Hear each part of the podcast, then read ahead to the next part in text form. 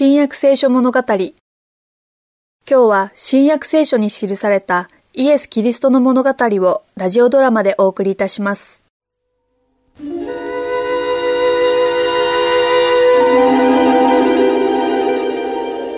主よ、あなたの足元にひれ伏して、え？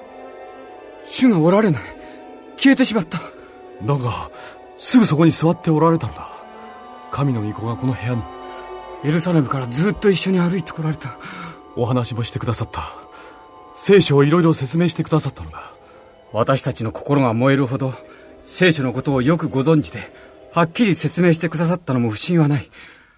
あの方は、神の御子であり、創造主であり、あの方を通じて聖書も書かれたのだから、そのイエス様が蘇られたのだ。これからどうしよう。エルサレムへ引っ返して、11人の弟子や、みんなにこの吉報を伝えるべきだろうな。私たちは今、人類にもたらされた最大の知らせを持っているのだ。救い主が蘇られたという。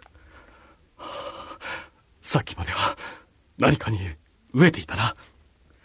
そして疲れていたよ。今はどうだ喜びでいっぱいだ弟子たちにいい知らせがあるのに、こうしてはいられない。私たちがイエス様と一緒に歩きながらお話ししたことをみんな聞きたがるだろう。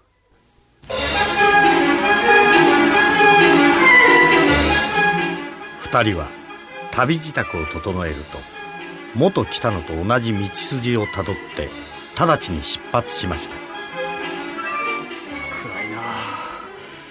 しかし心は喜びで明るい。蘇られたのだから。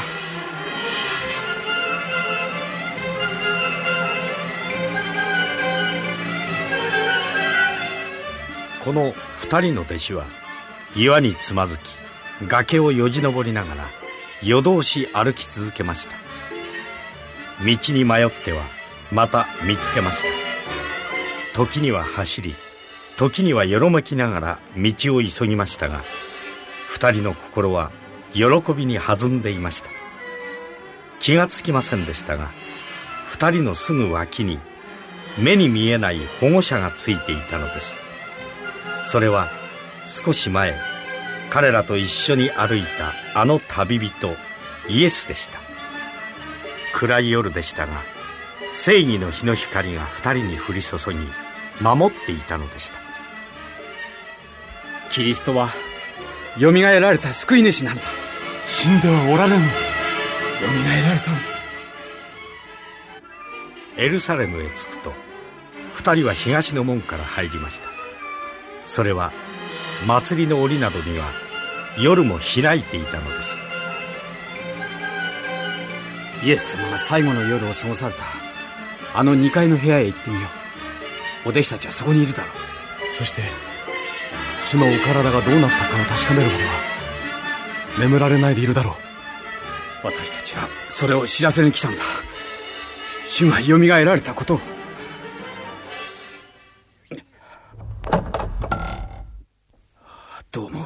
にはいないらしい中は静まり返ってるしかしここにいるよあ我々をスパイだと思ってるんだスパイじゃありませんよ。エマオから来た弟子です。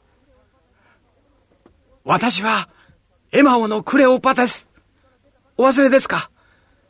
何時間か前にこっから出たばかりです。ペテロさん、ヨハネさん、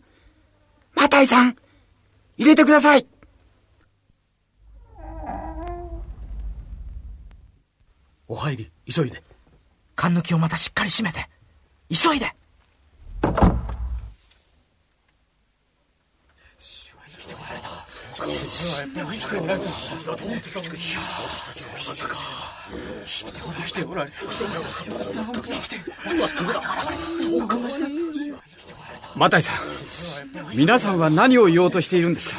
主のことが分かったのだ。蘇られたのだよ。シモンのところに姿を現されたのだ。みんな少し静かにするように言ってください。私たちも素晴らしい経験をしたんです。兄弟よ聞いてもらいたい。エマオから来た二人の仲間から何か話があるそうだ。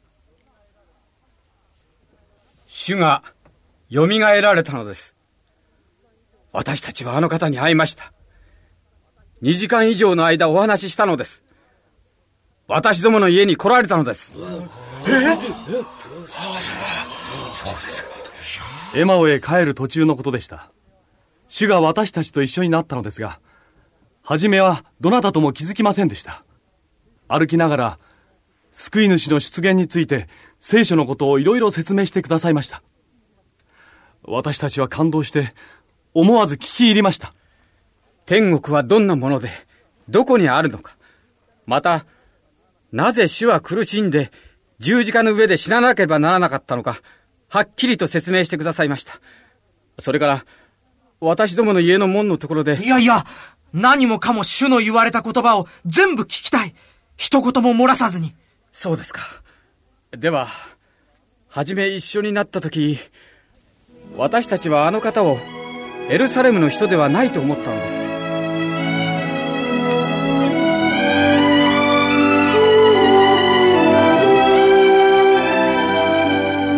私たちはひれ伏して拝もうとしましたが、その時急にお姿は見えなくなったのです。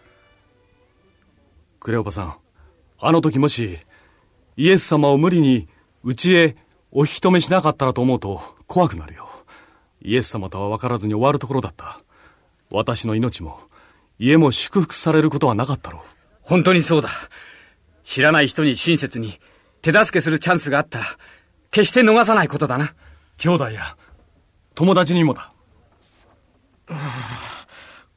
これは、信じてよいのかな？マタイさん、疑うところは、あのトマスみたいですよ。しかし、話がよくできすぎているよ。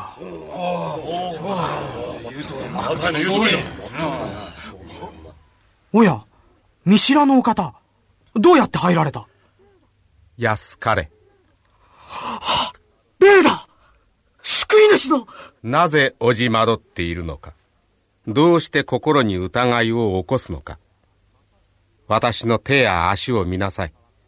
まさしく私なのだ。触ってみなさい。霊には肉や骨はないが、あなた方が見る通り、私にはあるのだ。手に釘の跡がある。足にもだ。これは主の声だ。髪の毛も、どれもこれも主にそっくりだ。しかしどうやって入ったのだ全能の神の御子だもの。ここに何か食物があるか？はい、少し。焼いた魚とパンがあります。主だ。主はよみがえられたのだ。よかった。よみがえた。よみがえた。